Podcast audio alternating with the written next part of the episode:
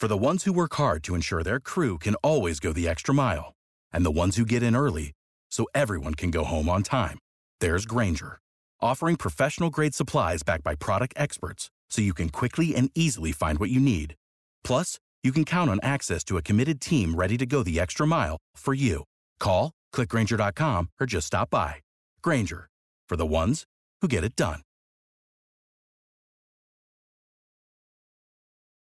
Wenn du mich und meine Arbeit unterstützen möchtest, dann gib doch deine Stimme für meinen Podcast beim Deutschen Podcastpreis 2023 noch bis zum 28.05. für mich ab. Den Link dazu findest du in meiner Podcast-Beschreibung auf meinen Social-Media-Profilen auf YouTube, TikTok und Instagram oder unter www.deutscher-podcastpreis.de in der Kategorie Wissen unter E für Elektrotechnik Podcast. Und jetzt weiterhin viel Spaß mit der Podcast-Folge. Der Elektrotechnik Podcast von und mit Giancarlo Teacher, der Fachpraxis Praxislehrer für jedermann präsentiert euch mit diesem Audioformat den Podcast, wenn ihr elektrotechnische Inhalte besser verstehen möchtet. Angefangen mit der Definition von Stromspannung, Widerstand und der Leistung über elektronische Betriebsmittel, deren Aufbau und Funktion in der Industrie, im Handwerk, aber auch im Haushalt. In der heutigen Podcast-Folge, der vorerst letzten Folge zu Sensoren, die für euch fürs Erste auch wichtig sind für euer Repertoire. Ja, sei es erstmal für die Ausbildung, aber auch fürs Studium, Techniker etc. Und zwar sind das die optischen Sensoren, über die haben wir ja noch gar nicht gesprochen. Und ich starte erstmal mit etwas Wissen für die Smarten unter euch. Unsere Augen vollbringen permanent Höchstleistung und sind dabei technischen Geräten wie zum Beispiel der Kamera, ein Computer weit voraus. Das wissen wir alle. Ja? Nichts schlägt das Auge. Wenn du mich und meine Arbeit unterstützen möchtest, dann gib doch deine Stimme für meinen Podcast beim Deutschen Podcastpreis 2023 noch bis zum 28.05. für mich ab. Den Link dazu findest du in meiner Podcast-Beschreibung auf meinen Social-Media-Profilen auf YouTube, TikTok und Instagram oder unter www.deutscher-podcastpreis.de in der Kategorie Wissen unter E für Elektrotechnik Podcast. Und jetzt weiterhin viel Spaß mit der Podcast-Folge. Unsere Augen nehmen in jeder Sekunde mehr als 10 Millionen Informationen auf, die sie in, boah, was einer rasanten Geschwindigkeit an unser Gehirn weiterleiten. Quasi nebenbei unterscheiden sie zwischen 600.000 verschiedenen Farbtönen. Wie das Ganze natürlich übers Auge ans Gehirn weitergeleitet wird und dann eben dementsprechend entweder an einen Muskel, wenn wir irgendwas bewegen wollen, irgendwas greifen wollen. Das wissen wir, funktioniert über Elektroimpulse. Wenn wir einen Gegenstand betrachten, zum Beispiel unser Smartphone, eine Blume, Mikrofon, das, was ich jetzt so gerade alles sehe, ähm, treffen die von diesem, sagen wir mal, Smartphone reflektierten Lichtstrahlen auf unsere Hornhaut. Die Hornhaut bündelt das Licht, das dann hinter der vorderen Augenkammer auf die Regenbogenhaut, unsere Iris, trifft. Und da sehen wir, es gibt also einen Sender und einen Empfänger. Und dann können wir sagen, was es ist, ja, weil wir dem Ganzen ja irgendwo einen Namen gegeben haben und auch die Farbe erkennen. Da war mal eine Theorie, die hatte ich mal gelesen, dass wenn ich, mein, mein Blau ist vielleicht für jemand anders orange. Also versteht ihr so, für euch ist, wenn ihr seht es orange, was für mich orange ist, aber ich nenne das blau. Und dann sagt jeder zu dieser Farbe, weil es hat irgendwann einer mal gesagt, das ist blau. Aber wie erkennen wir denn dieses Blau? Ist das für uns wirklich blau oder ist das für den einen, wenn ich durch seine Augen gucken würde, orange? War mal so eine Theorie, aber wie will man die jetzt beweisen? Also ich gucke durch, ich sehe die Welt durch deine Augen, weißt du, ne? Diese, diese literarischen Sätze, die man dann auch gerne aus Filmen kennt oder so, ne?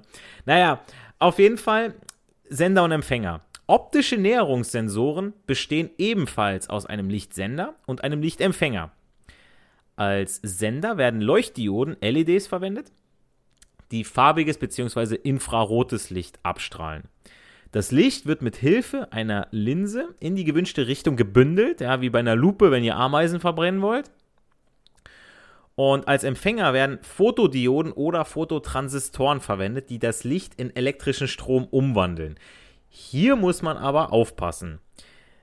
Sie machen nicht direkt aus dem Licht Strom ja, so wie eine PV-Anlage, wo dann durch das Licht die Elektronen dadurch angeregt werden, aus der einen Schicht in die andere zu gehen und dadurch dann eben Strom erzeugen, ja, mit dem äh, mit der Spannung, mit den Ladungstrennungen und so weiter. Und durch das Licht werden dann die, Tren die Ladungen dann zusammengepackt und aua, läuft. Alles klar. Nein, so ist es natürlich nicht, sondern hier wird aus, mit dem Licht wird Strom geschaltet. Ja, also man kennt es zum Beispiel bei Optokopplern.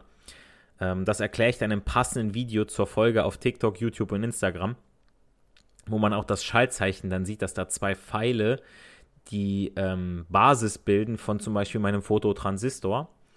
Und dann wird quasi über Licht, wird dann quasi die Basis mit Spannung versorgt, ja, diese 0,7 Volt Durchbruchspannung oder diese, ja, wie bei LEDs zum Beispiel, ja, die ähm, dann ab 0,7 Volt wird die ja leitend.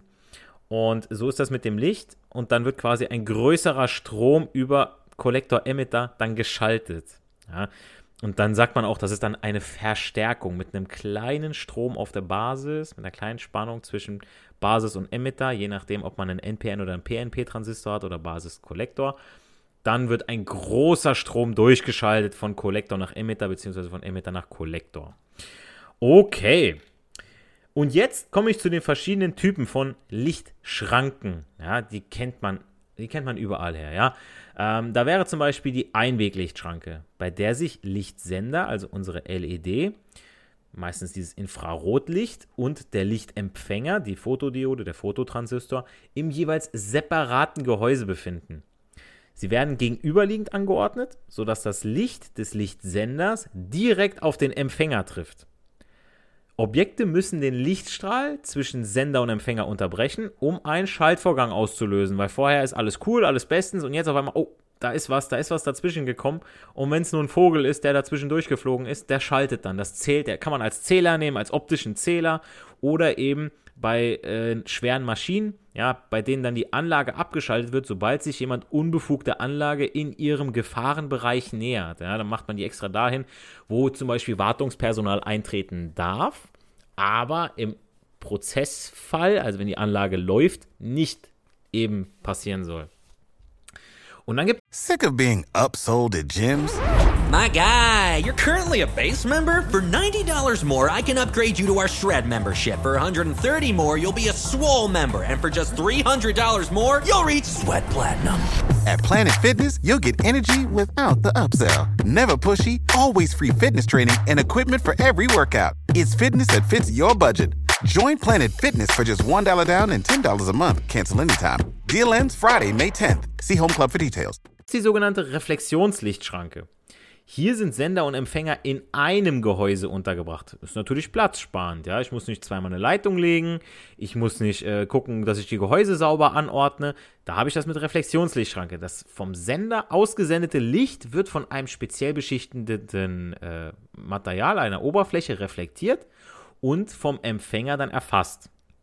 Auch hier wird das äh, oder hier muss das äh, Objekt den Lichtstrahl zwischen Sender und Empfänger und Reflektor unterbrechen, um erfasst zu werden. Das heißt, ich muss den Reflektor irgendwo anbringen. Also im einfachsten Fall ein Spiegel, ne, der natürlich auch so ausgerichtet ist, dass das natürlich alles mit dem Senderempfänger funktioniert, ist ja klar. Ähm, wenn Objekte mit spiegelnden Oberflächen erfasst werden sollen, also die selbst spiegeln, müssen Lichtschranken mit einem sogenannten Polaris äh, Polarisationsfilter verwendet werden.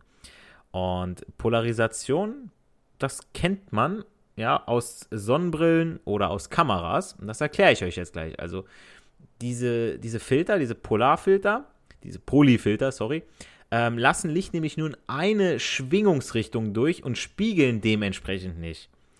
Wie gesagt, kennt ihr vielleicht von Sonnenbrillen oder auch von Kameras mit diesen sogenannten Polyfiltern. Wir wissen, oder beziehungsweise, ja, wir wissen es nicht alle, deswegen erkläre ich es. Licht schwingt naturgemäß dreidimensional. Ja, da gibt es immer so diese Zeichnungen im Internet und das ist echt schwer, sich teilweise vorzustellen. Aber mit der passenden Erklärung läuft das schon. Äh, Lichtstrahlen werden von einer Lichtquelle ja ausgesendet, eben einer LED oder von der Sonne, je nachdem, von anderen Gegenständen dann reflektiert und von manchen Oberflächen auch absorbiert. Ja, wir wissen bei Schwarz, ja, je nachdem ist es matt, ist es glänzend, bei glänzend reflektiert, da werden wir mal geblendet. Ja, wenn ihr mit der Uhr irgendwie einmal nerven wollt in einer Konferenz, ich kenn's, Dann sind die Leute, die Kollegen da am Fenster und spielen in ihren Handys rum. Und ich denke mir so, Digga, mach die Scheiße da weg, ey. Die ganze Zeit werde ich da geblendet. Weißt du, ich sitze meistens in der letzten Reihe so, ne? Weil, äh, ja, dann kann ich mal schnell abhauen oder äh, ich sage mal, die Coolen sitzen hinten im Bus. Aber ja, und wenn sich Lichtstrahlen durch den Raum bewegen, schwingen sie dreidimensional. Ja, nicht nur auf der X- und Y-Achse, sondern auch auf der Z-Achse. Ein Polyfilter sorgt dafür, dass Licht nicht in mehreren Ebenen schwingt. Er transformiert es so, dass es nur auf einer Ebene schwingt. In manchen Fällen ist es schwierig oder gar unmöglich, Lichtsender und Empfänger auf beiden Seiten des zu erkennenden Objekts anzubringen. Man verwendet dann sogenannte Lichttaster. Also nochmal ganz kurz zu diesen Polyfiltern. Ja. Die machen aus einem dreidimensionalen Licht, also dieser Schwingung, eine eindimensionale, sodass es eben nicht mehr reflektiert wird. Ja. Deswegen diese Polyfilter, Polarisation. Und deswegen ist es auch bei unseren, bei den Sonnenbrillen auch so gut für uns, ja, weil dann sind unsere Augen nicht überreizt, ja, durch das Sonnenlicht. Wir werden dann nicht so geblendet, sondern es ist besser für uns erfassbar. Wenn ich jetzt ganz normal das Licht auf etwas fallen lasse, Tageslicht, dann wird das auch nicht so stark reflektiert, dass ich davon geblendet werde. Je nachdem, wenn ich natürlich eine weiße Oberfläche habe und lasse da was draufstrahlen, blendet es mich natürlich eher wie bei einer schwarzen Oberfläche, ist klar. So, zu den Lichttastern. Hier wird Licht an der Oberfläche des Objektes in alle Richtungen gestreut und ein kleiner Teil wird zum Sensor zurückreflektiert, um dort in dem im selben Gehäuse untergebrachten Empfänger erfasst zu werden. Heißt auch, wir haben wieder Sender und Empfänger in einem drin. Und als letzten Sensor habe ich noch den Ultraschallsensor. Und jetzt wird der ein oder andere sagen, ja, aber Moment, das ist ja gar kein optischer Näherungssensor. Der Teacher verarscht uns hier. Gib kalm, hab ja zu Beginn der Folge gesagt, dass ich in dieser Folge auf die letzten Sensoren, die für euch aber wichtig sind, eingehen werde. Und dazu gehören Ultraschallnäherungssensoren eben genauso. Ja? Und diese arbeiten im Prinzip wie optische Näherungssensoren. Deswegen macht es ja auch Sinn, diese Sensoren in dieser Folge reinzupacken. Sie werden verwendet oder sie verwenden hochfrequente Schallwellen von etwa 200 Kilohertz, die für menschliche Ohren nicht wahrnehmbar sind. Zum Vergleich, ein menschliches Ohr empfindet den Bereich 300 und 4000 Hertz als angenehm. Da können wir uns alle verständigen, da können wir uns alle hören. Da verstehen wir auch noch was, beziehungsweise wenn ihr diese Hörtests habt, die gehen dann so in dieser Range.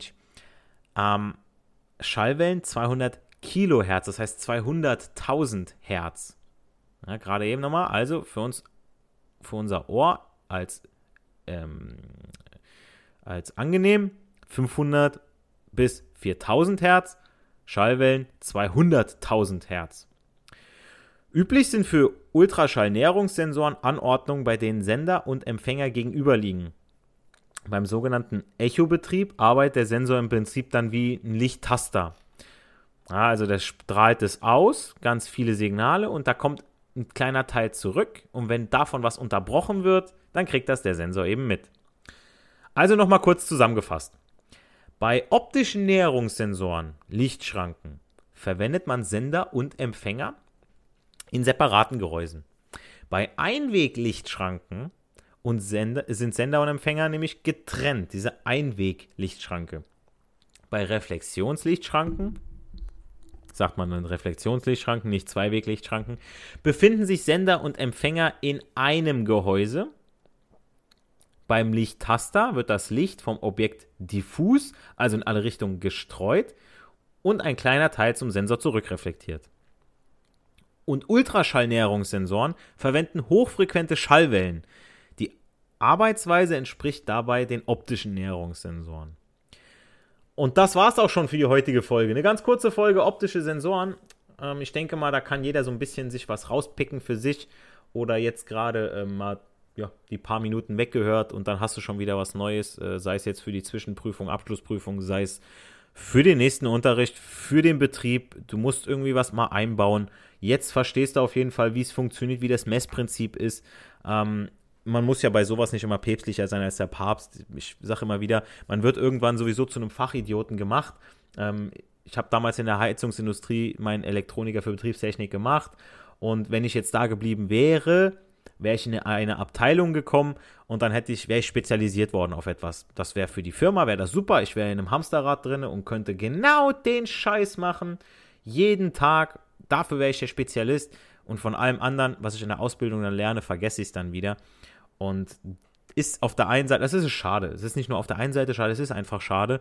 Und deswegen einfach nur, ja, was ist mein Tipp an euch? bleibt immer wieder auch neugierig, lernt was Neues, schaut euch immer wieder was an und sagt nicht, ah, das brauchte ich nie, habe ich irgendwann mal gelernt. Wenn es euch nicht interessiert ist, na klar, dann braucht ihr es auch nicht mehr, beziehungsweise dann wird es auch schwieriger sein für euch, das A zu merken und B, das irgendwie nochmal wiederzugeben. Aber schaut öfter mal über den Tellerrand hinaus, ja. Für Fragen, Anmerkungen zu diesem Thema schreibt mir auf Instagram, TikTok, YouTube oder über das Kontaktformular meiner Website. Schaut auch meine passenden Videos zu dem eben genannten Sensor, beziehungsweise einmal zu Optokopplern, Einweglichtschranke. Ich erkläre das da so ein bisschen, deren Aufbau, Funktionsweise, damit ihr nochmal so ein Bild habt mit Erklärung. Und dann bleibt mir nur noch zu sagen, nicht für die Schule, sondern für das Leben lernen wir. Wir hören uns in der nächsten Podcast-Folge. Macht's gut, euer Giancarlo the Teacher. For the ones who work hard to ensure their crew can always go the extra mile, and the ones who get in early so everyone can go home on time, there's Granger offering professional grade supplies backed by product experts so you can quickly and easily find what you need. Plus, you can count on access to a committed team ready to go the extra mile for you. Call, clickgranger.com, or just stop by. Granger, for the ones who get it done.